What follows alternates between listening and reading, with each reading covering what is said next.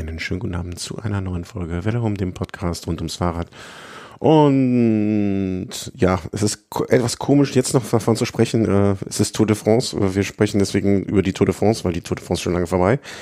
Aber lieber Thomas, wir sprechen trotzdem noch mal kurz über die Tour de France, zumindestens über Olympia und alles, was so kommt, gekommen, äh, gekommen ist und kommen wird. Guten Abend. Ja, guten Abend. Vielleicht als kleine Erklärung meinerseits. Äh, wir hatten es wunderbar, eigentlich, eigentlich wäre es vom Timing her, wäre es wirklich cool gewesen, weil wir hatten eigentlich geplant, letzte Woche Dienstag aufzunehmen. Äh, quasi Tourabschluss, Vorausblick auf Olympia, hätte alles wunderbar gepasst. Wenn das Leben nicht dazwischen gekommen wäre irgendwie. Weil, ähm, ja, äh, ohne ins Detail gehen zu wollen, ein äh, Familienangehöriger äh, von, von, von mir in dem Fall, ich bin der äh, erste, äh, naja, auf jeden Fall, ähm, es ging einfach nicht, ich muss den Termin kurzfristig verschieben. Danke Thomas, dass das auch einfach möglich war, kann man auch mal sagen.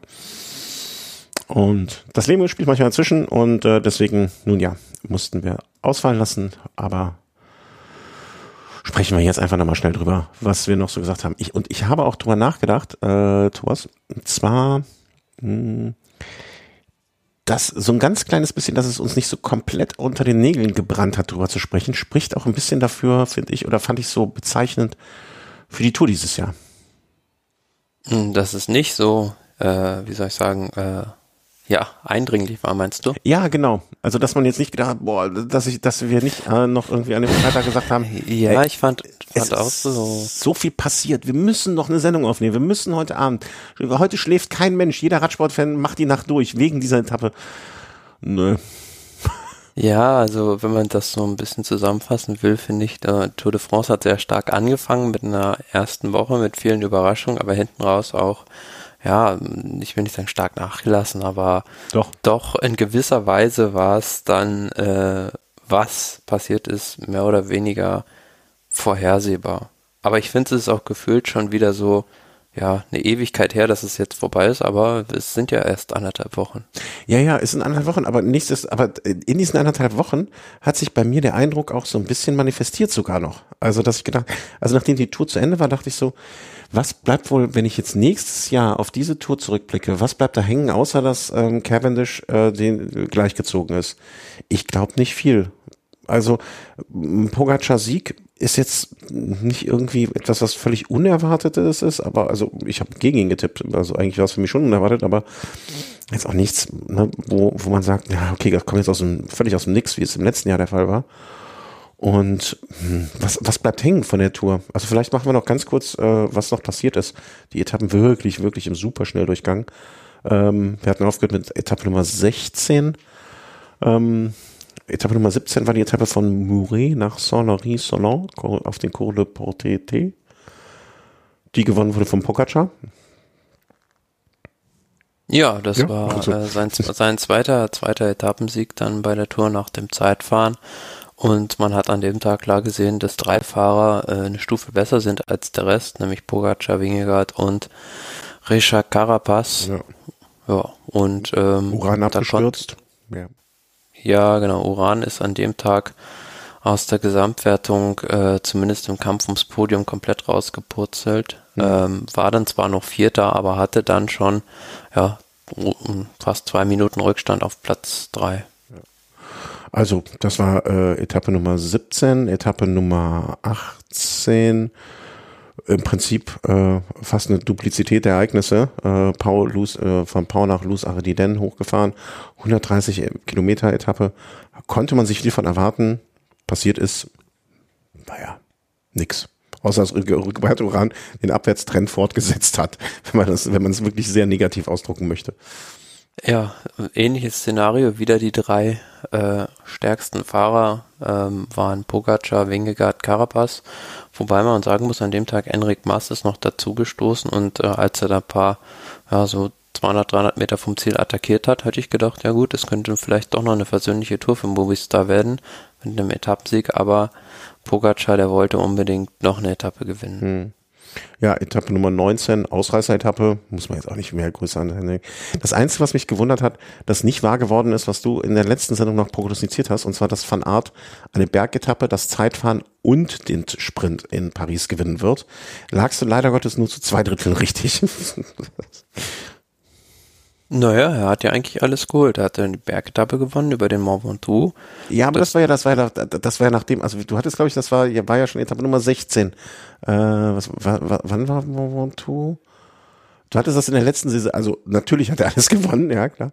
Und du hattest bei der letzten Etappe noch, äh, bei der letzten Saison, das hing mir noch im Ohr drin. Da habe ich mir das ausnahmsweise mal was gemacht. Mhm. Ja, das kann schon sein. Ja, bis zum Ende der Tour kann Wout, äh, Wout von Art noch alles gewinnen. Eine so eine Bergetappe, eine Zeitfahren und eine Sprint. Das meinte ich, als ich dir die Tage, glaube ich, eine Nachricht geschickt hatte. Ne? Da meinte ich, äh, so, also lag es ja fast richtig. Also zwei Drittel war richtig. Er hat das Zeitfahren noch gewonnen, als vielleicht noch der spritzigste von allen. Mhm und äh, hat auf der Champs-Élysées Cavendish in die Suppe gespuckt. Ja, aber was ich bemerkenswert fand bei dieser äh, Etappe ähm, Nummer 19, die dann Mohoric am Ende aus einer Fluchtgruppe rausgewonnen hab, hatte, ähm, dass halt sozusagen es eine Flucht nochmal zwischendurch gab. Also vier Fahrer waren vorne mhm. und dann ja, haben die Sprinterteams die immer so auf drei, vier Minuten gehalten und dann plötzlich nach einem Zwischensprint gab es eine Situation, wo plötzlich eine Gruppe mit 20, 30 Fahrern weggefahren ist und dann war halt nur noch eine Mannschaft da, der König, die kontrolliert haben und die hatten keine Chance mehr. Ja. Ja, stimmt, das war noch dieses äh, solche Sieht Sachen. man selten bei der Tour. Ja, das habe ich schon so komplett aus dem, aus dem Augen verloren, irgendwie solche Sachen jetzt nach zwei Wochen. Ähm, ja, und über den Rest muss man auch, glaube ich, ne, also Zeitfahren, wie du schon auch immer so schön sagst in der letzten Woche, das, das Zeitfahren ist mir so ein, so ein, so ein, wie viel hat hier irgendjemand überhaupt noch im Schlauch, dass er rausdrücken kann? Ähm, da sind auch teilweise dann gar nicht mehr die großen Favoriten. Also klar, Stefan Küng zum Beispiel, ne, den, den erwartet man bei sowas und den hat man da vorne auch gesehen.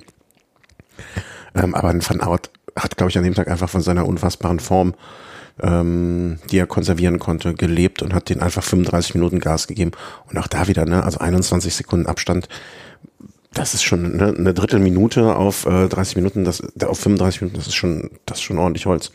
Vor allem, wenn man betrachtet, dass äh, die ersten zehn quasi weil die ersten neun in einer Minute sind und dann im zweiten 20 Sekunden aufzudrücken. Mein lieber Ja, die ersten neun alle schneller als 50 km/h im Durchschnitt. Ja, das stimmt. Das kriege ich manchmal mit dem Auto innerstädtisch nicht hin. Äh, nee, soll, sollte ich nie hinkriegen in der innerstädtisch, um Gottes Willen, Kopf und Kragen reden. Auf der Autobahn. Ja.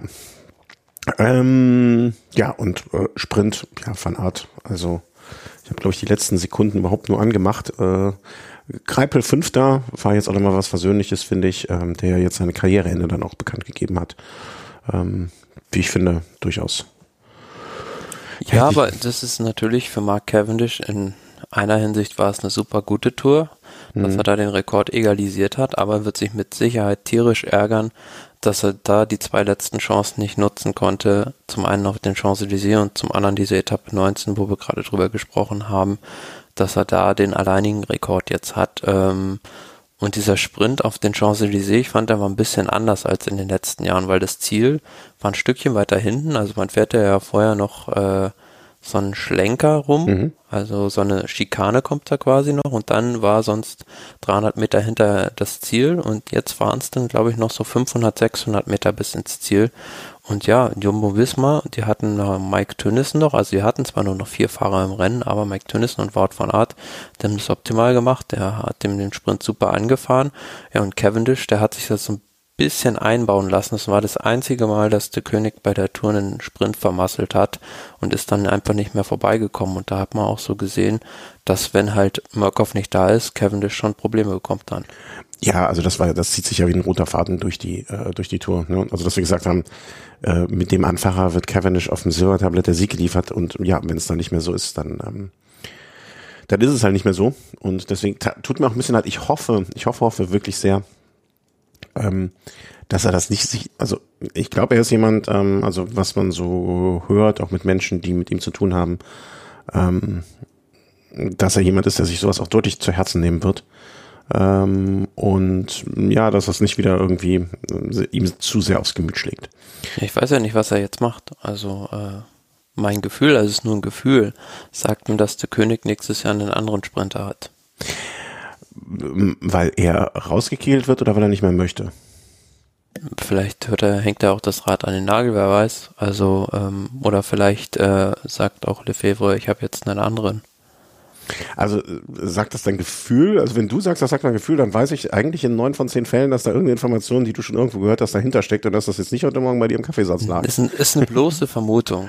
Mm, ist klar. Äh, ich äh, meine Vermutung, dann werde ich auch mal, was, was aber auch nur ein Gefühl ist, ne? Und was bei mir wirklich nur auf Gefühlen basiert. Ich glaube, ich glaube, das Verhältnis Cavendish und Lefebvre ist so gut und so die wissen auch, äh, also zumindestens Kev weiß, was er von Lefebvre hat und Las Lefebvre jetzt von sich behaupten kann, den Fahrer mit den meisten Siegen, zumindestens genauso viel Siegen wie Eddie Merckx zu haben. Ähm, da, da weiß er auch, dass das was Besonderes ist. Ich glaube, die bauen den auf noch mal im kommenden Jahr. Die, die werden dem nur, die, die werden dem nur für die Tour den einen Sieg noch äh, fahren lassen wollen. Das kann ich mir gut vorstellen. Also wenn ich Lefebvre wäre, würde ich das jedenfalls machen. Ich, ich, ich lasse ihn die ganze Saisonvorbereitung, äh, also ich lasse ihn jetzt erstmal in Ruhe, der soll jetzt mal Urlaub machen, entspannen. Dann vielleicht noch so ein bisschen hier Ende des Jahres so ein paar hier äh, Shitty Races, kleine Shitty Races, ne? Dann soll er nochmal eine Sechs-Tage-Saison fahren hier, ne, um, um in Form zu bleiben im Winter.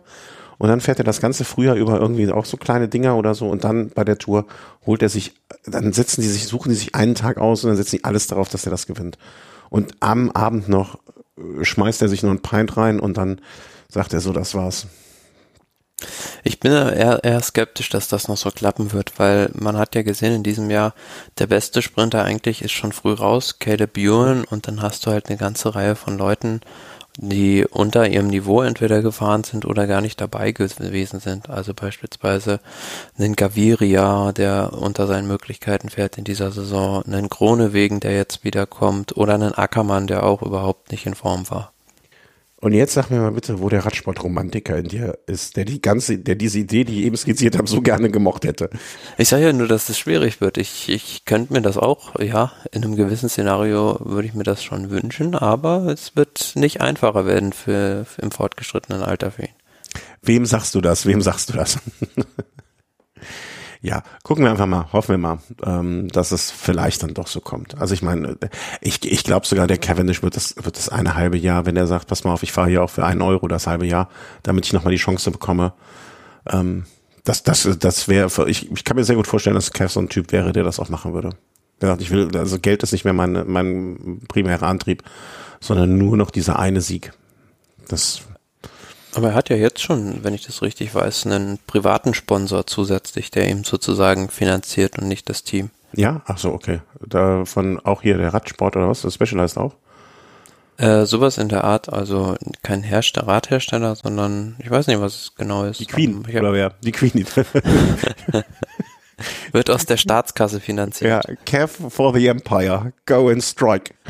Finde ich auch schön. Wenn die Queen, ich fände das cool, wenn, wenn ich die Queen wäre, also, ne, dann, also wäre ich ja deutlich älter als jetzt, aber dann würde ich mir auch wahrscheinlich so Sportler leisten. Also dann würde ich auch so ein Radsportteam. Aber vielleicht ist die Queen auch gar nicht so reich. Ich weiß nicht. Gibt's hier, gibt's hier Royalisten unter uns, die uns das mal berichten können? Ach ja. So, machen wir doch mal ein Fazit hinter. Wie, wie war, also, wie war die Tour? Wenn du auf einer, äh, wir hatten noch am Anfang oder währenddessen mal einmal das schöne Spiel, ein Adjektiv. Was wäre das eine Adjektiv, wenn du eine Überschrift in der Zeitung schreiben müsstest, die Tour 2018? Äh, 2021, wie komme ich auf 18? 2021, ähm, blub, wie nie oder wie immer oder wie selten oder das Adjektiv dazwischen. Hm, erwartbar. Erwartbar wie immer. Hm. Erwartbar oder ausrechenbar? Mhm. Ich habe kurz überlegt, ob langweilig zu hart ist. Aber wie du schon sagst, in Anbetracht der ersten Woche wäre langweilig vielleicht auch falsch. Ähm, belanglos ist es auch nicht, weil es, die Tour ist immer das Größte. Aber so in diese Richtung würde ich, glaube ich, gehen. Ähm, unscheinbar. Mh, wenig aufregend, so in die Richtung. Also irgendwie war, es dieses, war es dieses Jahr nix. Also die Geschichte, also für mich wird, wird immer, immer die ähm, äh, Evenepoel, nee, Mathieu van der Poel, ich verwechsel die ja immer. Äh, die Geschichte mit Polidors äh, Sieg an für Polidor, das wird für mich äh, hängen bleiben und Kev sonst nicht viel.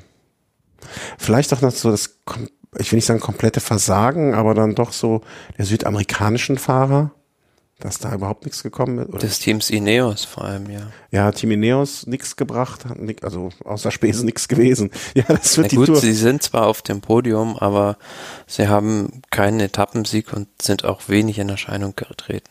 Ja, nee, das war nichts. Genauso, also das die Movistar wird wahrscheinlich auch nicht sich beim Jahresglücklich 2021 mit den großen Taten bei der Tour de France rühmen werden, äh, rühmen wollen.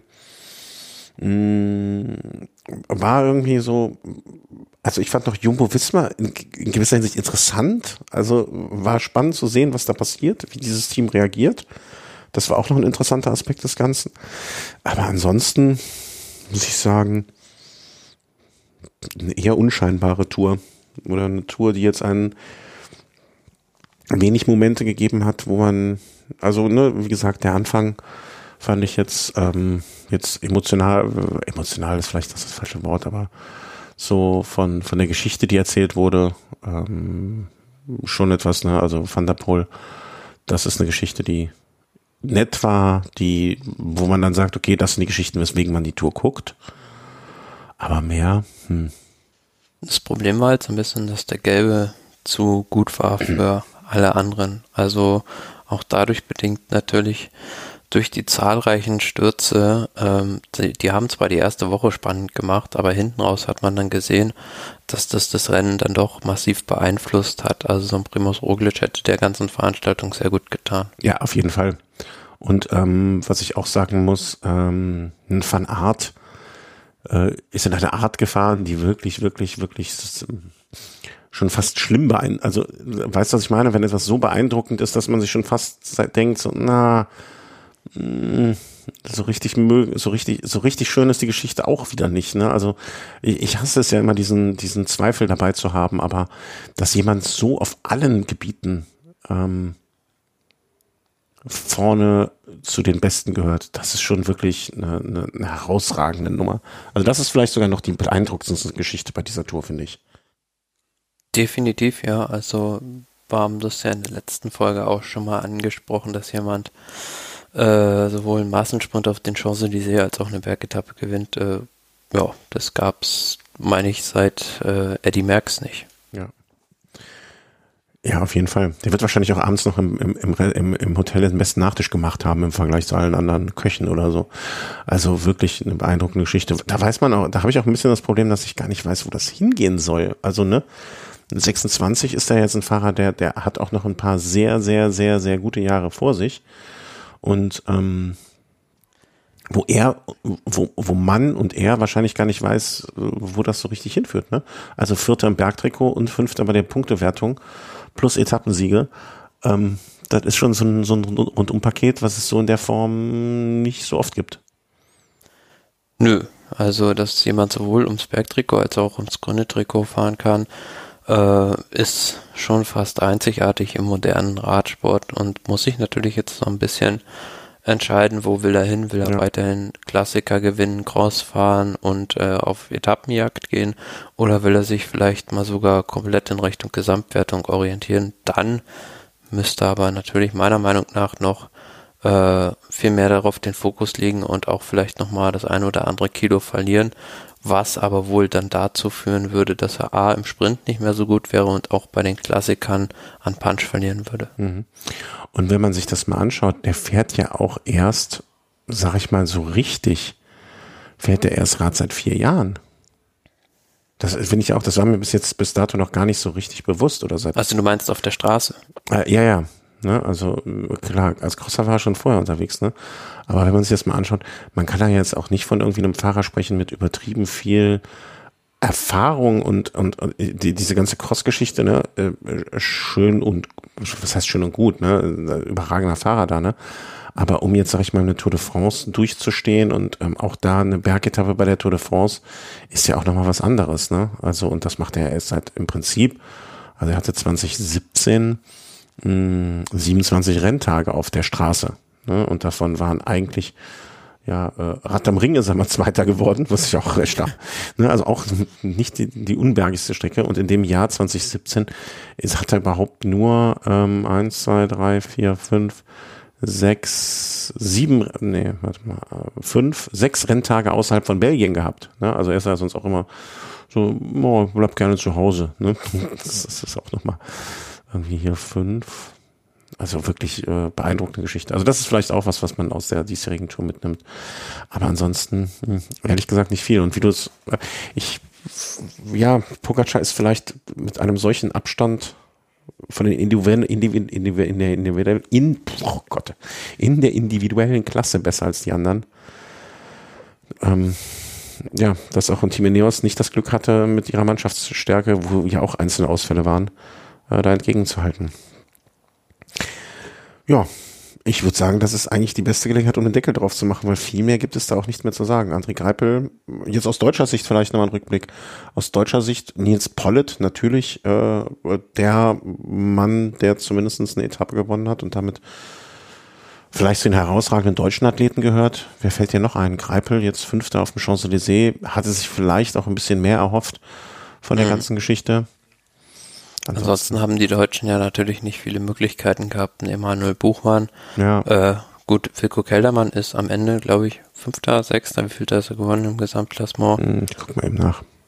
Hm, weiß nicht, aber ob das das dann wert war. Er hat ihm dann zwar auf den letzten Bergetappen gut geholfen, aber ob es das dann wert war, mhm. sozusagen jetzt den, die Alternative wäre ja gewesen, dass er einen Neuaufbau macht zur Vuelta und da nochmal selbst auf Ge Gesamtwertung fährt. Und jetzt hat man ihn da bei der Tour äh, für ein paar Helferdienste sozusagen, ja, wenn man es böse sagt, seine Saison versaut. Ähm, Verschlissen, ja. ja, das ist also die Vuelta wird er jetzt nicht mehr fahren und ähm, ich bin nach wie vor der Meinung, dass der andere Weg der bessere gewesen wäre, mhm. wenn er da bei der Vuelta nochmal selbst auf eigene Kappe hätte fahren können. Ähm, Keldermann hätte die Position auch eingefahren, ohne einen Emanuel Buchmann an seiner Seite. Mhm. Ja, das kann gut sein. Vor allem der Abstand war zu Enric Mass, okay, anderthalb Minuten ist jetzt nicht die Welt, aber das hätte man vielleicht auch so verteilen können, ja.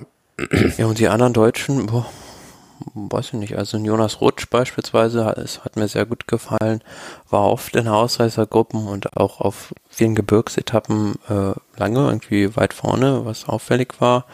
Und ähm, gut, man muss dazu auch sagen, viele waren noch gar nicht am Start. Also Maximilian Schachmann hat sich ja komplett auf Olympia vorbereitet, ist die Tour nicht gefahren. Wäre halt jemand gewesen, der auf jeden Fall für den Etappensieg gut gewesen wäre. Lennart Kemner im letzten Jahr, Etappensieger aus deutscher Sicht, auch nicht am Start aus anderen Gründen.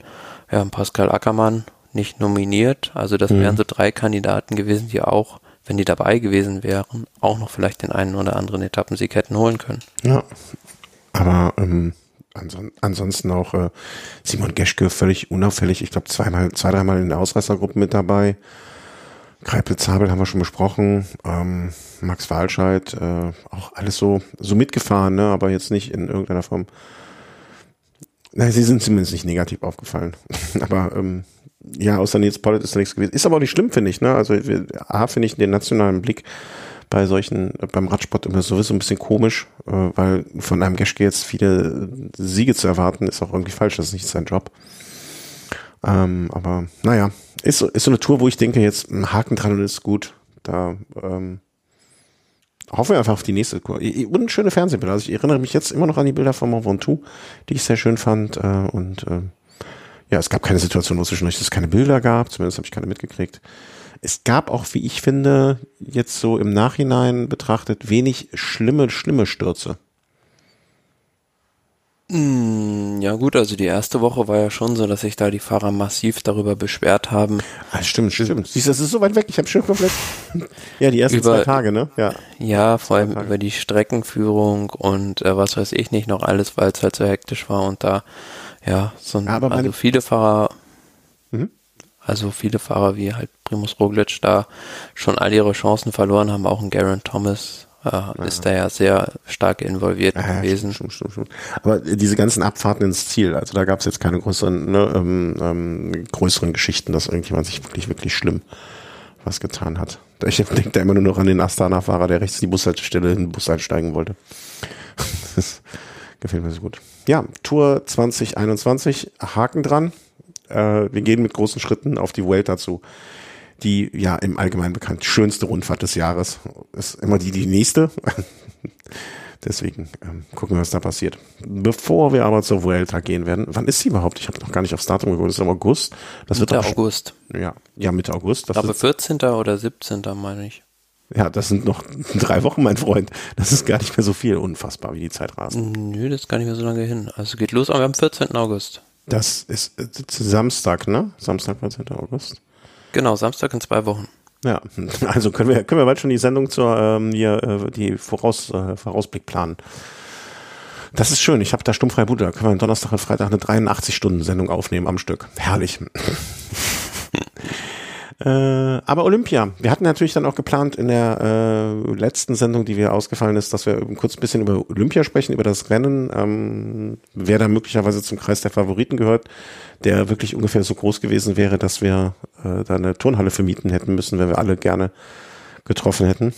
Mm, die meisten von uns werden es ja zumindest schon gesehen haben oder gehört haben, äh, wie das Ergebnis ausgegangen ist. Deswegen werden wir kaum jemandem eine Überraschung erzählen damit. Aber ich muss ein bisschen schimpfen. Mm, sagen wir mal so. Ähm, wie, also 245 Kilometer war das Rennen am vergangenen Samstag. Ist halt ein bisschen wie so eine Weltmeisterschaft und so ein Klassiker. Ne? Es, es, es, es lebt auch von der von der Länge der Strecke. Äh, Die die macht das äh, Rennen interessant. Und wie auch bei den meisten Klassikern, also wie so eine, wie, wie Mailand San Remo oder auch ähm, hier das äh, Lombardei-Rundfahrt, so richtig, richtig spannend wird zuerst am Ende. Mm, Wie hast du es gesehen oder wie viel hast du davon gesehen? Äh, und live oder zum Frühstück? Ja, so die letzten 80, 100 Kilometer habe ich dann schon immer mal wieder hingucken können, muss ich sagen, aber ich war ehrlich gesagt so, ja, nicht enttäuscht, aber schon überrascht, dass sich das dann so weit aufs Ende zugespitzt hat, also auf diesen letzten schweren Anstieg, wo dann da ja auch Pogacar attackiert hat und äh, da diese Favoritengruppe auseinandergerissen hat. Ich hätte mir da am Fuji Mhm. äh, schon mehr erhofft, aber gut, war am Ende dann doch noch sehr selektiv, muss man sagen. Ähm, bedingt durch die Attacke da von Pogacar. Ist dann aber unter diesen Favoriten ja nun so mehr oder minder wieder alles zusammengelaufen und dann fand ich, war es klar, dass, dass keiner weder Van Aert noch Pogacar gewinnen wird, weil die beiden natürlich, äh, wenn die sich irgendwie bewegen, wird da jeder hinterherfahren, aber ohne Helfer ist es für die halt eine Herkulesaufgabe gewesen, da jede Attacke zurückzuholen. Und zwei, nämlich McNulty und Carapaz, waren halt an dem Tag in Anführungsschlusszeichen die Glücklichen. Natürlich musst du dafür auch die Beine haben, aber die dann da äh, den Freifahrtschein bekommen haben und nicht mehr einzuholen waren. Mhm. Ähm, also bei mir war es so, ich, ich konnte dann, ich musste dem Samstag sogar arbeiten, äh, wofür mich Kollegen ausgelacht haben, dass ich mir an den Tag zum Arbeiten ausgesucht habe, weil ich einfach nicht dran gedacht habe, idiotisch, wie ich manchmal bin. Und du hattest mir freundlicherweise gesagt, so, ja, äh, schau mal so ab Kilometer 30 ungefähr, ab da äh, wird's los. Und dann, ähm, naja, wie es dann so kommt, man kommt ja nicht von der Arbeit und muss, kann sofort Radrennen gucken, muss sich auch ein bisschen um Familie kümmern. Und abends um halb zehn konnte ich mir ein Bier aufmachen und äh, den, den entspannten Tag des Tages, äh, entspannten Teil des Tages einläuten und das Radrennen zu gucken. Und ich muss ja sagen, ich war erstmal, äh, unabhängig vom Radrennen, muss ich erstmal hier einen riesen Round loslassen. Äh, Die, die haben das ehrlich, glaube ich, gemacht, um mir das Radrennen zu vermiesen. Als erstes dachte ich mir, erste Anlaufstelle, immer Eurosport bei sowas. Mach den Eurosport Player an und dann wurde da äh, ausgewiesen hier Radrennen der Herren, deutscher Kommentar. Da dachte ich, ja, okay. Gestartet.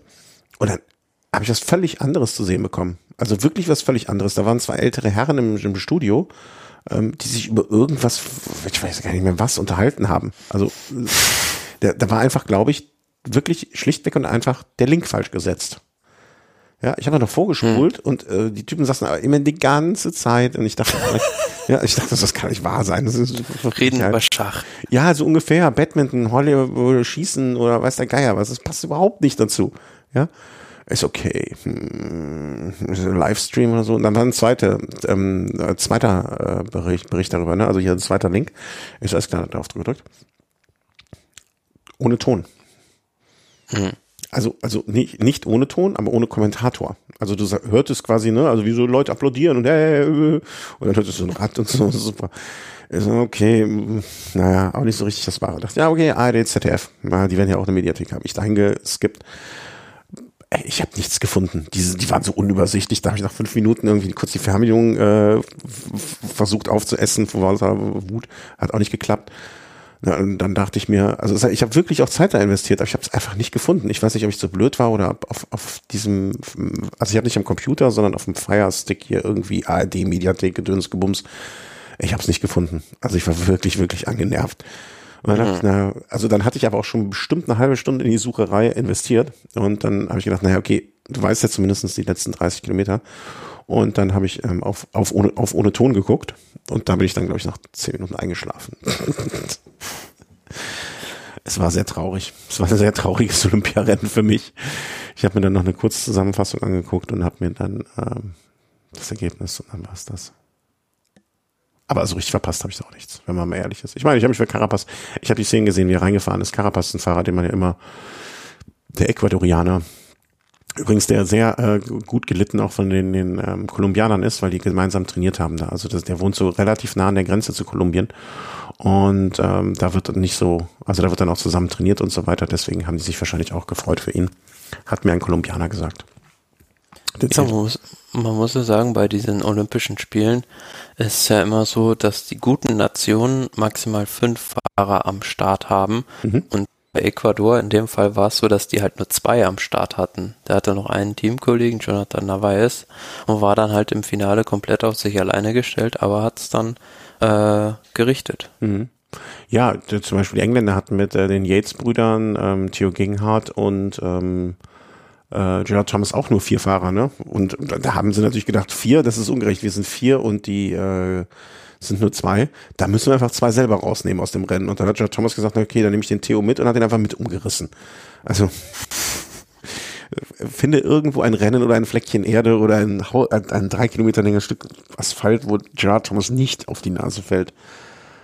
Ja, und man hat auch so gesehen, wie er also so typisch bei Weltmeisterschaften und Olympischen Spielen, dass so Rennen, die ohne Funk stattfinden, ganz anders ablaufen, eine ganz andere Dynamik entwickeln. Vor allem äh, beim Frauenrennen war es ja dann krass. Also die Österreicherin gewonnen hat und dann äh, hinten die äh, um Platz zwei gefahren sind, dachten sie fahren um den Sieg. Also mhm. äh, ja, da haben sich dann aus Radsport Profikreisen viele hinterher drüber aufgeregt, kann ich aus deren Perspektive verstehen, aber für den Zuschauer ist es natürlich äh, mal was anderes. Ähm, da kann man auch Pro und Contra sagen. Also äh, man kann dafür sein, dass man so ein Spektakel sehen will, wo vielleicht mal was Unerwartetes passiert, oder man will halt lieber einen kontrollierten Rennablauf sehen. Mhm. Ja, ich finde auch, da gibt es ja beides gute Argumente. Ich bin immer noch dafür, dass man so Vielleicht kann man das, also ne, ich glaube, der neutrale Funk, das ist immer noch das, was wir bei der am Ende des Tages am meisten bevorzugen würden. Ähm ja, aber so wie dann also so ein Jonathan Waters, dann beispielsweise habe ich dann eine Diskussion auf Twitter mitverfolgt, der da mit einigen Fans äh, ja, sich so ein bisschen in die Haare bekommen hat und dann irgendwie meinte, ja, 90 Prozent, die über den Teamfunk kommuniziert werden während eines Rennens, da geht es sowieso nur um irgendwelche äh, Gefahren oder Hindernisse auf der Strecke und Infos, aber mhm. äh, das mag ich dann auch nicht so recht glauben. Äh, das, nee, das möchte ich ja noch nicht mal ähm, bestreiten. Ich glaube ihm nur, dass ihm die 90% wenn, also das kann ich mir schon vorstellen, Allerdings sind die anderen zehn Prozent auch, auch so wichtig, dass er nicht darauf verzichten möchte. Ne? Also wenn es jetzt quantita qualitativ nur, äh, quantitativ nur 19, äh, 10 Prozent sind, aber die einfach das Wichtige ist, ne? also wenn der seinen Fahrern zwischendurch mal einen Witz für die, für die gute Laune erzählt, dann ist das ja okay. Aber wenn es wirklich 90 Prozent sind, ne, dann können sie auch auf die letzten 10 Prozent verzichten und einen neutralen Funk machen. Also das finde ich auch ich, ich, ich glaube, für die Teamleiter ist es halt auch so eine möglich, so ein, so ein Verlust, Macht, Machtverlust. Das klingt hart, aber so ein Einflussnahmeverlust. Also die werden halt zur Untätigkeit mehr oder minder gezwungen. Können nur noch Klar, schwächt ihre Position. Genau, ne? Und äh, können nur noch reinschreien oder sowas in der Richtung machen, ne? aber das, ja, also haben keine Möglichkeit mehr einzugreifen. Kann ich auch verstehen, dass sie das nicht möchten. Also, ne, dass, dass sie das äh, andere lieber haben. Mhm, und wenn man mal so das Ergebnis jetzt anguckt, hinterher muss man dann schon sagen, also die Leute, die da die Tour durchgefahren sind, haben sich da auch vorne bewährt gegenüber denen, die entweder bei der Tour ausgestiegen sind oder die äh, ganz auf die Tour verzichtet haben. Also man sieht es ja jetzt auch, ähm, und das ist auch so ein bisschen meine Meinung, äh, das ist es einfach nicht wert. Also beispielsweise einmal eine Chance auf den Tour de France Etappensieg liegen zu lassen, nur um sich komplett auf Olympia vorzubereiten. Man sieht's bei Maximilian Schachmann, der da alles auf die Karte Olympia gesetzt hat, ist am Ende dann Zehnter geworden. Mhm. Also war ja nicht weit entfernt. Also hätte auch mit ein bisschen Glück irgendwie eine Medaille holen können. Aber äh, bei so einem Eintagesrennen, da sind mhm. so einzelne Unabwägbarkeiten dabei. Ähm, das kannst du manchmal gar nicht selbst. Es ist einfach nur Pech. Also, dass du da irgendwie unglücklich in einer falschen Momenten Platten hast oder sonst irgendwie was, was dir das Rennen versaut. Und bei der Tour de France hast du Chancen, einen Etappensieg zu holen. Klar, ein Olympiasieg ist nochmal was anderes als ein Etappensieg bei der Tour de France, aber da, also ist es, ist, ist die Wahrscheinlichkeit deutlich geringer, dass das irgendwie alles zusammenkommt, dass du Olympiasieger wirst mhm. und dann auf die Tour de France zu verzichten. Ich weiß nicht, ich finde das so nicht die richtige Entscheidung. Man hat es jetzt auch dann äh, beim Mountainbike-Rennen auch gesehen, Mathieu van der Poel, der vorzeitig bei der Tour ausgestiegen ist, nur um dann im Mountainbike was zu reißen. Ja gut, da hatte dann auch Pech, hatte einen Sturz, ist ausgeschieden und äh, für die Katz gewesen, wäre bei der Tour dabei geblieben, hätte noch zwei Etappen gewonnen, wäre vielleicht im Mountainbike-Rennen Fünfter geworden. Ja, hätte keiner was gesagt. Also mhm. man immer mehr in Erinnerung behalten als dieses unsägliche Abschneiden jetzt bei Olympia. Ja, ich glaube, ich neige dazu, den Fahrern, die ähm, die, denen das olympische Rennen sehr wichtig gewesen ist, äh, da Verständnis für zu haben. Weil ich glaube, wenn ich einen Sport, also ich habe mich da auch am letzten Samstag mit einem ehemaligen Giro und Vuelta-Teilnehmer darüber unterhalten. Ähm, ich so, wie wäre das eigentlich gewesen, wenn bei dir früher mal äh, irgendwie hier ne Olympia angestanden hätte zu der Zeit damals? Weil man der ja auch irgendwie so im Radsport hat, hat nie so richtig abgehoben. Irgendwie, hm, es ist irgendwie komisch, ein Fremdkörper im Ganzen. Aber ich, das ist aber auch bei mir sowas Spezielles. Also ich, die, die ersten Fernsehbilder, an die ich mich überhaupt erinnern kann. Also die, die, die ne, also an die ich so live, sind Bilder von Olympia. Hatten wir, glaube ich, ja schon mal gesagt, ne? Und mhm. für mich ist Olympia einfach was wirklich, wirklich Großes. Auch, auch wenn ich jetzt dieses Jahr kaum dazu komme, irgendwas, irgendwas zu sehen. Ich finde die Idee einfach so fantastisch. Das war aber bei mir schon immer so. Und deswegen kann ich, kann ich schon verstehen, dass man sagt, wenn man, ähm, wenn man, wie ist, wie alt ist Van der Poel? 23, 22? 27, glaube 27, okay. Wenn ich 27 bin und sage, okay, pass mal auf, ich habe jetzt die nächsten 10 Jahre äh, noch 210 Tour-Etappen, die ich fahre. Davon habe ich halt, lassen wir uns das Zeitfahren vielleicht raus, von diesen 210 Etappen habe ich 150 Mal eine realistische Chance, eine Etappe abzuschießen. Ich habe aber meiner ganzen Karriere mit 27 habe ich jetzt noch, sagen wir mal, maximal zwei Olympiaden. Olympiaden. Das heißt, habe ich noch zwei Rennen überhaupt nur eine Chance. Und ich glaube, wenn ich die Rechnung aufmachen würde, habe ich Verständnis dafür, wenn einem Olympia wichtig ist oder wenn man Olympia die Idee und begeistert dafür ist, dass man dann sagt, naja, also ich bin jetzt hier bei der Tour bei Etappe Nummer 8. Es kommen jetzt noch 13. Davon habe ich acht, die ich gewinnen könnte, oder wo ich eine realistische Chance habe, vielleicht sieben. Dass man sagt, naja, die sieben im Vergleich zu den 150, die noch kommen, oder die, das eine im Vergleich zu den zwei anderen, die noch kommen. Versteht, kann man das so ein bisschen nachvollziehen, wie ich das meine? Ich glaube, wenn man die olympische Idee so mag, habe ich Verständnis dafür, dass man so ein Risiko eingeht. Ja, auf der anderen Seite muss man auch immer sagen, den äh, Radsport-Profi-Rennstellen ist es natürlich immer ein Dorn im Auge.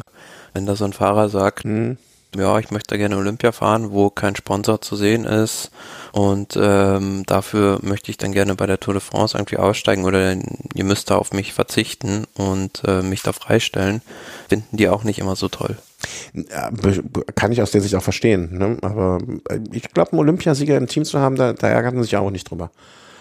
Also da so einen goldenen Helm rumfahren zu haben, hatte nicht, wer hatte denn mal den goldenen Helm? Wer war das nochmal? War das nicht? Äh, Rick van Avermaet hatte ja. den ja die ganze Zeit. Ja, und davor, war, hatte nicht Nibali den auch mal? Nein, Paolo Bettini auch zum Beispiel hatte ja. auch so einen goldenen Helm.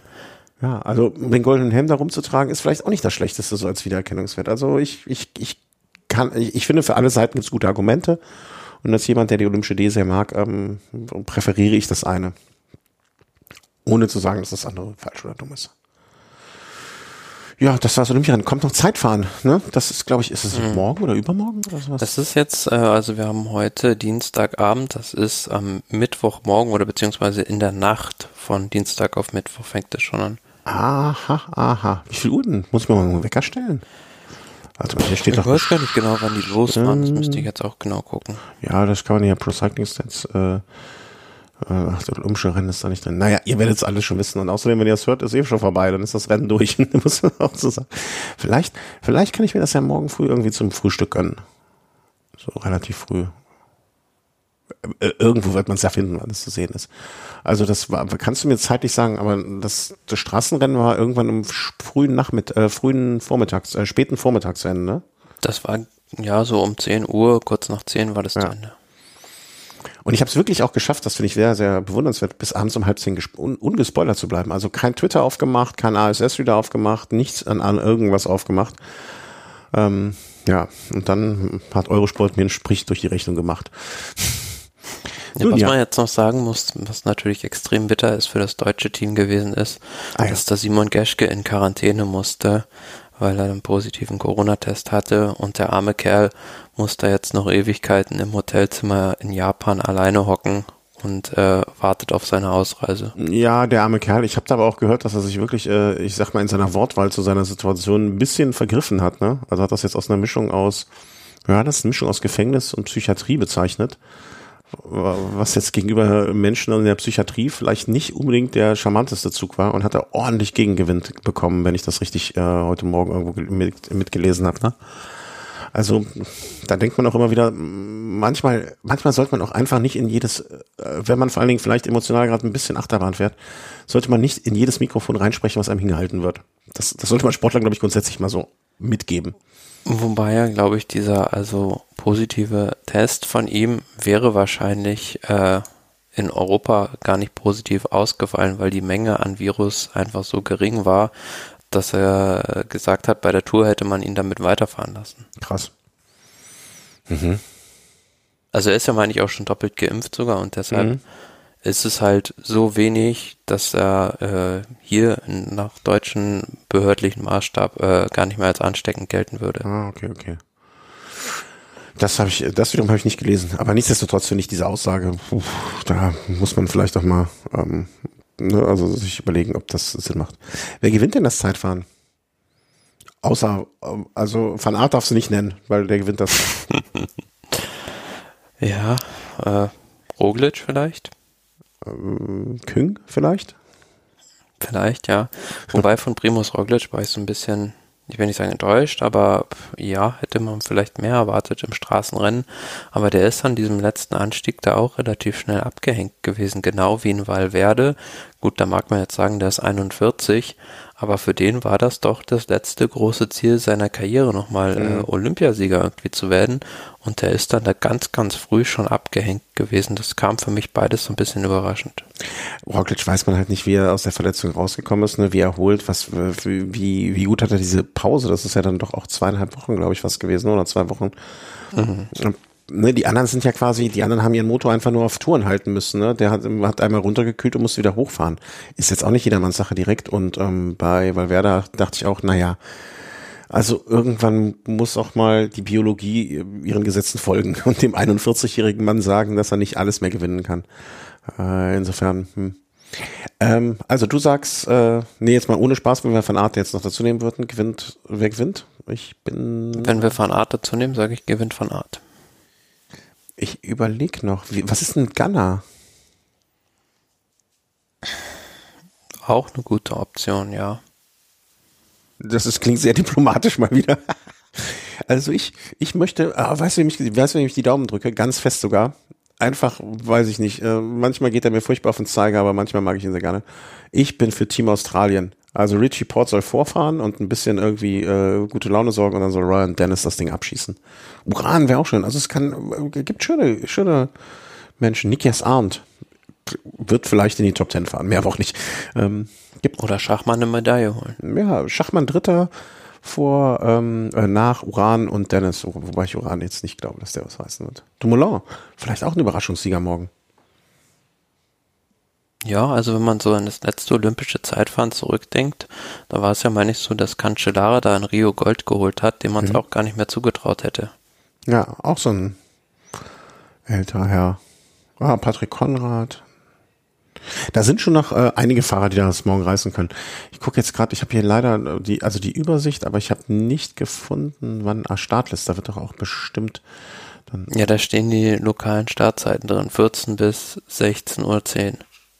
Ja, da machen wir, da habe ich Dann rechnen wir zurück von Japan, von Tokio auf unsere Zeit, dann weißt du genau, wann das Rennen ist. Ja, das ist mir jetzt aber kompliziert gerade. Das muss ich gleich mal in Ruhe machen, wenn ich hier nicht irgendwie Sachen nebenher mache. Ähm, gut, das waren die Olympischen Spiele, unser dritter Programmpunkt. Machen wir noch äh, die anderen Rennen und alles dann als Sonstiges, würde ich einfach mal sagen, damit wir auch nicht hier zu viel heute an Kapitelmarken haben. Ähm, Wallonien-Rundfahrt mm, war jetzt nicht mir bekannt, dass die auch gerade stattfindet, zum ehrlich sein. Aber den Dylan Gronewegen, äh, dem war schon bekannt, dass das gerade stattfindet. Ja, das war ja jetzt, ähm, meine ich, sogar sein erstes Rennen in dieser Saison, ähm, wo er dann, ähm, oder die erste richtige Rundfahrt, sollen wir mal so sagen, nach dem Giro, wo er da ja nicht so glücklich war. Also ist er ja zur Etappe 14 ausgestiegen und ähm, dann Wallonien-Rundfahrt war jetzt dann die nach der Belgien-Rundfahrt die nächstgrößere Rundfahrt, die er gefahren ist. Und da hat er dann jetzt auch gleich zwei Etappen gewonnen mhm. bei der Wallonien-Rundfahrt. Genauso wie Fabio Jakobsen, was vor äh, gut einem Jahr niemand für möglich gehalten hätte, dass der überhaupt nochmal auf dem Fahrrad sitzt. Ja. Schön. Also vom, von einem schönen Comeback zu sprechen, finde ich schwierig, aber an, an Comeback, worüber man sich auf jeden Fall freuen kann, beziehungsweise wenn man sagt, gut, dass er wieder zurückgekommen ist. Hat, hat dich gerade irgendein Außerirdischer überfallen oder wurdest du von einem Löwe, Löwen attackiert? Nee, hier war gerade irgendwie ein Hintergrundgeräusch. Deswegen. Äh, ja. ja ihr, ihr habt ja einen Vierbeiner. Ich dachte, der wäre gerade irgendwie so, hätte ich attackiert. Ähm, ja, Wallonien-Nunfahrt. Ich denke mal, da braucht man auch jetzt nicht äh, irgendwie noch groß mehr zu sagen. Ähm, Sonstiges. Ja, natürlich gibt's keine ähm, wie soll man sagen, keine Tour ohne dass ein Hotel durchsucht wird, weil das hat ja gute Tradition. Ich glaube, das, das, das, vielleicht ist das auch so ein bisschen ähm, im, im, im ähm, na, sag mal schnell, so im Ausbildungsprogramm von den, äh, von den Polizisten in, in Frankreich mit dabei. Also die müssen mindestens einmal eine, Fran eine französische, äh, eine, eine Tour de France Durchsuchung mitgemacht haben. Weil auch das gab es dieses Jahr. Ja, auch wenn äh, sich da, finde ich, das Team Bahrain jetzt nicht so mal äh, 100% angemessen ist, der Situation bedingt verhalten hat, wie ich finde. Ähm, also man denke da an diese Geste von Mohoric, der das quasi äh, bei seinem Etappensieg so eine Geste gemacht hat wie Lance Armstrong damals. Ja. Seid bitte alle ruhig. Ähm, war das doch, denke ich, äh, habe ich so ein bisschen meine Zweifel an der Sinnhaftigkeit hinter der hinter dieser Aktion von der Polizei, beziehungsweise ob da überhaupt was rauskommt, weil man hat es im letzten Jahr auch gesehen, ähm, bei Arkea und Quintana, da hat man zwar irgendwelches Spritzbesteck gefunden, aber da kam nie irgendwie hinterher irgendwie was raus. Mhm. Und von daher ist schon auffällig, dass sowas immer mal wieder in Frankreich, ist glaube ich sogar dieselbe Gegend gewesen, passiert, dass da äh, die Polizei immer mal wieder sich einen rauspickt und äh, da eine Durchsuchung durchführt. Und ähm, ja, sie haben ja scheinbar nur die Powermeter beziehungsweise die Leistungsdaten der Fahrer beschlagnahmt mhm. und ähm, ist, weiß ich nicht, ob das dann auch immer so sinnvoll ist, da das Teamhotel zu durchsuchen, weil die Vergangenheit hat ja gezeigt, wenn man mal auf die guckt, die wirklich was gemacht haben im großen Stile, die hatten ja oft äh, wie soll man sagen, äh, Hilfsmänner oder äh, hatten noch andere Hotels. Die mit, sind, hatten halt äh, Zweithotels sozusagen, wo sie dann ja. mit den Leuten hingefahren sind einfach und in dem Haupthotel natürlich nichts gemacht haben. Ja, also blöd ist ja auch keiner mehr. Also wer so blöd ist, der hat es noch nicht besser verdient, als erwischt zu werden, muss ich sagen. Ähm, ja, also das sieht, sieht so aus, als wenn man nur die ganz Dummen erwischen wollen würde. Ähm, weil, wie du schon sagst, also wer, wer schleppt denn das, wer nimmt denn das Doping im Handgepäck mit ins eigene Hotel beim Check-in? Also so, dann, also selbst das würde man im Radsport, würde es mich nicht wundern, aber andererseits mittlerweile ist man auch da soweit. Fällt mir gerade ein, haben wir gar nicht auf der Agenda, aber ähm, in dem Zusammenhang äh, war ja auch wieder von Motoren die Rede, ne? Also diesmal in der Narbe hinten ja. mit ähm, Re, wie nennt man das? Also dass die Energie wieder aufgenommen wird und dann wieder abgegeben wird. Äh, von vier Teams war sogar konkret die Rede, andere Fahrer, die was gehört haben Pogacar gesagt, nö, ich habe nichts gehört bei mir. ja, überraschende Antwort. Ich dachte, der packt jetzt aus auf der Konferenz. Wobei, da bin ich immer noch so skeptisch, ob es das wirklich, also ähm, gibt oder gab, weil wenn man halt da wirklich was finden wollen würde, wäre es ja ganz einfach. Ja. Also, und da ist das Risiko, denke ich, auch so hoch mittlerweile. Also vielleicht vor, soll man so sagen, neun oder zehn Jahren ist es noch eine andere Geschichte gewesen. Aber jetzt, da gucken so viele Leute hin, äh, ob da irgendwie was passiert oder wenn halt dann Kommissar was finden will, gut, dann schraube ich dir halt das ganze Fahrrad auseinander oder zersägt das zur Not. Das Zersägen wird bei mir im Herzen wehtun, aber ich weiß, was du meinst. also das kann ich mir auch irgendwie nicht. Also vor allen Dingen finde ich das, ähm, wie soll man das sagen? Also wenn du gehen wir jetzt mal, nennen wir irgendwie einen Teamchef, ausgedachten Teamchef, der Michael. Ne? Der Michael ist jetzt Teamchef bei der Tour und er wäre der erste und er wüsste, dass da eines äh, oder ein Teil seiner Fahrer, vielleicht zwei, vielleicht drei, mit so einem, mit irgendeiner Art von Motorisierung da unterwegs ist.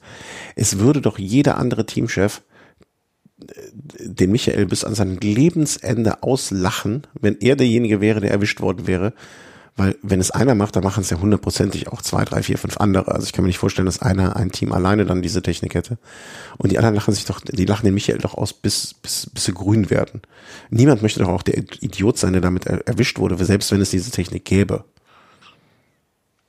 Definitiv also nicht. Nee. Was mich nur wundert, dass nicht, also äh, man hört's, also es ist mir noch nie zu Ohren gekommen, dass man irgendwie einen Mechaniker ausgepackt hat mhm. über irgendwelche unlauteren Praktiken, weil es müssen ja nicht nur Motoren sein, aber da gibt's mit Sicherheit den ein oder anderen Kniff, also im illegalen Sinne auch, der da von manchem Team schon getätigt wurde.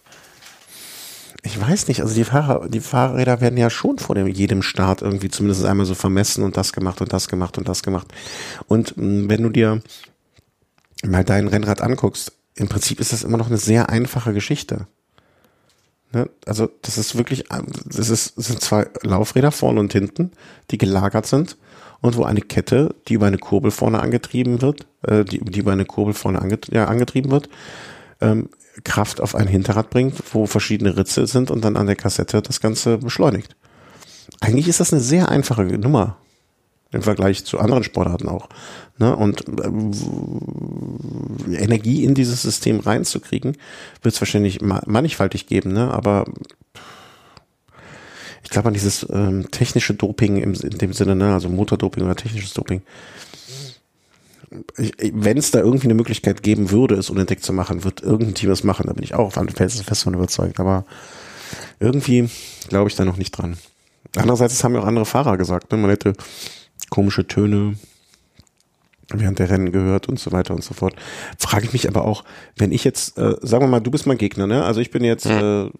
äh, Fahrer A, du bist Fahrer B und du hast mich jetzt schon zum am dritten Tag hintereinander am Berg zerlegt und ich höre jedes Mal hinten in deiner Narbe komische Geräusche, dann gehe ich doch zum Kommissar und sage, ey, pass mal auf, der Thomas, wenn der nicht bescheißt, dann weiß ich es auch nicht. Guck dir das Fahrrad doch mal genau an, ich höre da komische Geräusche, oder? Oder spuckt dann der eine der an dem anderen trotzdem nicht in die Suppe? Das ist halt die Frage. Ne? Das ist ja nicht nur beim äh, bei so mechanischen Doping so, sondern auch bei, wie soll man sagen, bei äh, herkömmlichen Doping, dass da, äh, obwohl jemand vielleicht äh, nichts macht und ein anderer was macht, derjenige dem nicht in die Karre fährt, weil der auch weiß, äh, gut, der könnte mir hier dann irgendwie im, Raden, äh, im Rahmen des Rennens irgendwie einen Schaden zuführen beispielsweise. Oder äh, werden wahrscheinlich auch viele gesehen haben, ähm, da gab es jetzt auch diese Dokumentation von Hajo Seppelt, ähm, war sogar eine Studie in Köln an der, an der Uni, meine ich, die mhm. nachgewiesen haben, dass man äh, mit einer Hautberührung sozusagen nur, also wenn man jemand die Hand gibt, jemanden Doping positiv machen kann. Okay. Also du meinst, das ist die Angst der, die Angst vor der Rache, sozusagen, ja? Genau, ja. Die Vendetta. Ach. Ja, das ist alles traurig. Naja. Apropos traurig. Ähm, André Greipel hört auf. Finde ich gar nicht traurig. Ich, ich, ich, ich finde es besser, wenn jemand jetzt, also ich, ich glaube, jede, ich glaube, er hätte sich mit keinem weiteren Jahr einen Gefallen getan. weil ich glaube nicht mehr, dass er noch in der Lage gewesen wäre, äh, Rennen zu gewinnen. Und ich bin sehr froh, dass er das richtig einschätzt und sagt, jetzt ist Schluss. Ähm, guter Zeitpunkt, finde ich auch finde, vielleicht sogar ein Jahr zu spät. Ähm, aber insgesamt finde ich, äh, finde ich in Ordnung. Freut mich für ihn. Er soll jetzt äh, irgendwie seinen Ruhestand genießen. Ich hoffe, ähm, dass er da genug Schäfchen ins Trockene geholt hat, um nicht mehr groß arbeiten zu müssen. Aber glaubst du, man sieht ihn in irgendeiner Rolle im Radsport? Hm, hm, hm. Ja, kann ich mir schon vorstellen. Echt? Also, ich, ich, hätte jetzt gesagt eher weniger. Also ich glaube, er wäre jetzt nicht wie so ein Was soll er sonst machen? Hm? Der Bank arbeiten. Was soll er sonst machen? Also wenn, wenn ich jetzt ab morgen äh, genug Geld hätte und keinen Job mehr machen müsste, wüsste ich schon viele Sachen, die ich gerne machen wollen würde. Ja, aber beruflich meine ich. Äh, ja. also wenn du, wenn du es nicht, wenn du es nicht arbeiten musst, weil du kein Geld brauchst. Ja, aber da machen ja trotzdem die Leute irgendwas beruflich. Ja, das ist ja deren Problem. Also sag mal, ich, ich sag mal so, wenn ab morgen Geld jetzt nicht der limitierende Faktor für mein Leben wäre, ja, sondern es wäre einfach so viel da, dass ich jetzt sagen könnte, okay, ich kann mein Leben damit gut verbringen und ich gehöre und meine, meine, meine, mein Nachwuchs ist damit jetzt auch schon mal gut versorgt für einen sehr, sehr, sehr, sehr guten Start ins Leben. Ähm, aber dann könnte ich aber nochmal was komplett, also könnte ich Kindergärtner machen oder Busfahrer, aber nur so halbtags. Oder einfach nur jeden Tag meine Tochter zur Kita bringen und dann später von der Schule wieder abholen und so. Also ich würde die Zeit schon rumkriegen, glaube ich. Podcasten ganz viel. Vielleicht soll ich den Kreipel mal fragen, der wohnt, also ist er, ist er jetzt nicht so weit, ne, ob der mitmachen möchte. Aber ich denke, man wird er eher bei seinem Kumpel Zabel mitmachen. Was auch okay ist. Also, ich will mich da nicht aufdrängen. Ja, was ja ganz interessant ist, hat er seine Karriere 2005 beim Team Wiesenhof begonnen mhm. und damals äh, zusammen in einem Team mit Garen Thomas. Ach, das stimmt. Das hatte ich jetzt nicht. Was war das? 2005? Ja. Einer hat das Radfahren gelernt, der andere ist immer nur, der andere hat ein paar Mal mehr gewonnen. Hm, ja. Krass, was, was war denn da noch in dem Team? Ah, da, muss, da müssen wir jetzt aber noch mal drauf gucken. Ähm, ja, Andreas Schillinger, Björn Schröder, der Björn Müller. Stimmt. René Obst, Enrico Peutschke, Ralf Grabsch, Robert Wagner, Steffen Radochler, Christian Knees und Jens Höppner. Warte mal, wo war denn der Schröder, Björn? Der Björn Schröder ist auch noch mit dem Vater vom Zabel gefahren. Damals beim Team Milram. Mhm. Und mit, ja, das ist schon, also wie die, wie die Wege von manchen da gegangen sind, ist schon irgendwie sehr, sehr kurios. Ähm, also, dass man das sich da immer wieder gesehen hat. Naja. Ja, und Klaas Schillinger fährt auch noch. Anfahrer von Pascal Ackermann bei Bora. Unfassbar. Ja, ja, Björn Schröder, muss, muss ich nochmal. Nee, ich glaube, ich verwechsel ihn jetzt auch gerade mit jemandem. Muss ich nochmal. Muss ich nochmal nach, was nachgucken. Aber das soll ja nicht euch interessieren. Ähm, ja, und apropos dann, äh, ne, also im, ähm, ja doch. Björn Schröder ist Pilot? Nee, das muss aber ein anderer Pilot sein. Warte mal. Ja, das ist ein definitiv anderer Pilot, anderer Björn Schröder. Ähm, sag mal schnell, ähm, äh, Transferfenster, genau, wir haben ja gerade über so hin und her viel gesprochen äh, und ähm, was da, äh, wer schon in welchem Team wo ist. Ab dem 1. August geht's los, ne? Dann ja, ich bin schon sehr, sehr gespannt, was da alles verkündet wird. Erwart, erwartest du schon zum ersten, äh, am ersten direkt, äh, dass es direkt los da rund, wird schon geht? mit Sicherheit einige, einige Meldungen geben, die für Verwunderung sorgen vielleicht. Das klingt immer so bei dir, als wenn du da schon mehr wüsstest, als du, als du mir jetzt sagen möchtest. ich weiß auch nicht mehr, aber ich, ich versuche da immer eins zu eins zusammenzuzählen und äh, glaube, da könnte einiges passieren. Also gerade mal ja, das ist jetzt vielleicht nicht was unmittelbar für den Beginn der Transferphase, aber wenn man sich mal so ein Team Ineos beispielsweise anguckt, mhm. die müssen ja radikal ihre Mannschaft umbauen. Also es sind ganz viele Fahrer, die keinen Vertrag mehr haben. Also wo wir gerade über Garen Thomas gesprochen haben, ist ja auch einer, der fürs nächste Jahr jetzt keinen Vertrag mehr bei der Mannschaft hat ähm, und müssen sich halt auch ja sehr stark verjüngen. dann wird es halt spannend zu sehen sein, wen die da alles auf dem Transfermarkt jetzt noch holen, weil sie haben ja das Team mit dem größten Budget. Klar, sie haben den Giro gewonnen, aber was für die natürlich auch zählt, ist die Tour de France. Daran müssen sie sich messen lassen und da wollen sie mit Sicherheit nicht nochmal Dritter werden. Hm, ja, das kann ich mir auch nicht vorstellen, dass das äh, weiterhin eine Option ist. Ähm, aber die werden im nächsten Jahr auch erstmal, denke ich mal, im ersten Schritt am wichtigsten ähm, Bernal, wenn die Streckenführung es einigermaßen zulässt, äh, Bernal dort starten lassen. Ich, würde ich jetzt einfach mal ganz spontan behaupten. Ja klar, aber er braucht ja auch eine, eine schlagkräftige Unterstützung. Ähm, ja, aber ich denke, ich, man könnte es jetzt böse sagen, ähm, da werden die ihm schon was zusammenkaufen, äh, womit er da unterwegs sein kann. Da ja, bin die ich. Frage ist, wen? Äh, du weißt es ja schon wahrscheinlich und ich, ich, ich, muss, ich werde hier dumm gehalten. Übrigens ganz interessant ja auch noch, dass äh, Tom Pitcock aus der Mannschaft jetzt Olympiasieger geworden ist im Mountainbike. Ja, ich, ich hatte ja äh, in dem Anfall von Wahnsinn auf den englischen, Olymp englischen Olympiasieger getippt. Ich hatte nur nicht gesagt, welches Rennen. Insofern hatte ich, ein, hatte ich ein bisschen dann doch recht. Mm. Aber ähm, Jetzt hast mich mit Tom Pitcock aus, aus dem Konzept gebracht. Ja, ich glaube, ich, ich glaube, Ineos wird sich so ein bisschen in äh, Richtung Südafrika, äh, Quatsch, Südafrika, Südamerika orientieren.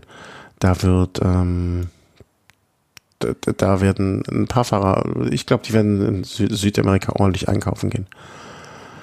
Habe ich so irgendwie ein Gefühl. Also das, das, ich glaube, sie sind mit Bernal sehr zufrieden und sie wollen ihm das Umfeld geben, dass er auch sehr lange bei ihnen bleibt und zufrieden ist und das wird da vielleicht zu beitragen.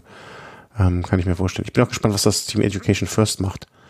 Ähm, die haben ja im Prinzip auch einen Toursieger mit dabei jetzt äh, gehabt. Ne? Also haben wir noch gar nicht auch nicht heute drüber gesprochen. Äh, die Nummer von, du kannst sie besser aussprechen, McLagan. Weißt du, was meine? Äh, Lachlan Morton. Ja, genau, Lachlan Morton. Ähm, krass, oder? Also der ist ja, glaube ich, zwei Tage vor der vor dem Trost dann angekommen in Paris, inklusive der Transfers und allem. Also ja, aber ich habe da noch was krasseres gelesen. Gab es nicht so einen Typen, der das Peloton gejagt hat sogar? Also der den äh, der irgendwo habe ich das auch bei Twitter gelesen. Ich muss es nochmal verifizieren. Es gab, glaube ich, jemanden, der, der ein paar Tage oder zwei, drei Tage nach dem Peloton erst losgefahren ist und die dann noch eingeholt hat. Aha. Da bin ich mal gespannt. Auf den, den, auf den Link, auf den Link freue ich mich schon. Wahrscheinlich okay, wenn das jetzt irgendjemand war, der natürlich nicht so ein dickes Team im Sinne von Media dahinter hat, kann das natürlich sein, ne, dass es dann weniger so an die Öffentlichkeit gekommen ist. Ähm, aber da bin ich schon gespannt. Also ich, ich, ich glaube von, da wird man vom Team Education First wahrscheinlich auch irgendwie so ein Video mal sehen oder so, und der das alles zusammenfasst. Ganze Dokumentation wahrscheinlich, ja. Ja, sowas in der Richtung. Äh, Wenn die das nicht gemacht hätten, wären sehr schön doof. Und da sind es äh, Wouters wahrscheinlich klug genug, um nicht so doof zu sein. Ähm, kann, würde mich jedenfalls sehr wundern. Gut, haben wir irgendwas vergessen? Nee, ne? Äh, nö, eigentlich nicht. Nö. Dann würde ich sagen, machen, äh, machen wir jetzt mal ein kleines Päuschen. Hier, ich habe es gefunden sogar. Ach, glaube ich. Uh, chasing the Tour de France, Jack Thompson attempts to ride full route in 12 days and beat the record, uh, beat the peloton to Paris. Seven day cycling distance record holder rode 400 kilometers in one day. Kann ich dir mal schicken.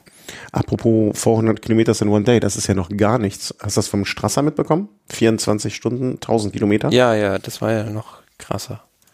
Ja, äh, noch krasser ist nur Strasser, wie man auch unter Langstreckenfahrern sagt. Ja, äh, völlig irre. Aber was ich auch interessant fand, ähm, dass äh, die Wattwerte, die der Strasser gefahren ist, gar nicht so unfassbar hoch waren. Ne? Also der ist da irgendwie mit so, ich hab, weiß jetzt die genaue Zahl, ich glaube so 240, 250 Watt irgendwie die ganze Zeit durch die Gegend gekurvt. Kann 270 sein, aber ich sage ich sag jetzt mal kein astronomisch hoher Wert, aber den natürlich für 24 Stunden ist immer noch was ganz was anderes. Aber dass er auch gesagt hat, naja, also richtig damit gerechnet habe ich vorher nicht, aber das Fahrrad war dann doch deutlich aerodynamischer als erwartet. Und ähm, ja, dass das so ein, ein, ein Teil des ganzen äh, Geschehens auch war. Nun gut, äh, über den Link freue ich mich. Wenn du ihn nicht schon geschickt hast, dann, äh, aber wichtig kann, habe ich dir einfach nur nicht, nicht das richtige Fenster auf. Ähm, ja, ich hoffe, ihr seht es uns nach, dass äh, durch mich verschuldet, das möchte ich ganz klar hier auf meine Kappe nehmen, wir ein bisschen äh, mit Verspätung die Tour geschlossen haben jetzt. Und das Olympiarennen nicht angemessen begleitet haben. Ähm, hoffe, ihr hattet eine, trotzdem eine schöne Tour, habt ein bisschen jetzt nochmal Spaß gehabt, mit uns darauf zurückzugucken. Ist immer nach anderthalb Wochen, finde ich auch ein bisschen schwierig, dann nochmal das alles Revue passieren zu lassen, wenn es nicht brühwarm ist. Ähm, wir werden jetzt einfach zur Vuelta gucken, dass wir es zeitlich da auch wieder schaffen, dass wir da wieder unseren zwei, zwei zweimal pro Woche Rhythmus vielleicht hinkriegen. Aber äh, seht es uns nach, manchmal, manchmal geht das Privatleben dann doch vor an der Stelle und äh, das, auch wenn das, wenn das hier nur Spaß ist, manchmal muss man diesen Spaß dann ausfallen lassen. Ähm, nichtsdestotrotz möchte ich mich ganz, ganz herzlich bedanken für eure Unterstützung auch an dieser Stelle mal wieder für die ganze Unterstützung bei der ganzen Tour. Ähm, hier ist gerade der Link aufgekommen, fantastisch. Ähm, bei der ganzen Tour, äh, wenn ihr uns, kam jetzt auch mal wieder eine Spende darüber, äh, über Auphonics Zeit, das ist immer sehr, sehr toll, weil dann brauchen wir die nicht kaufen. Ähm, wenn ihr über Amazon was bestellt, ähm, auch allen regelmäßigen Spendern vielen herzlichen Dank, das hilft uns sehr, den Spaß hier, den Bums hier aufrechtzuerhalten. Und ich danke dir, Thomas, für eine tolle Tour. Immer wenn ich äh, vorher doch ein bisschen, bisschen so denke, ah, komme ich richtig rein, komme ich nicht rein, dann schaffst du es meistens äh, mit deiner Vorfreude mich anzustecken und da kann man ja auch mal Danke für sagen. Ja, hat Freude gemacht. Ja, und wird auch, die, das wird eine tolle Vuelta, da bin ich jetzt schon gespannt. Ich werde mir jetzt schon die einzelnen Profile ausschneiden und uns das Kissen legen, damit ich sie hinterher im Kopf habe, wie sonst nur die Lateinvokabeln früher. Äh, ja, oder nicht. Macht es gut, bleibt gesund und passt auf euch auf. Tschüss. Tschüss.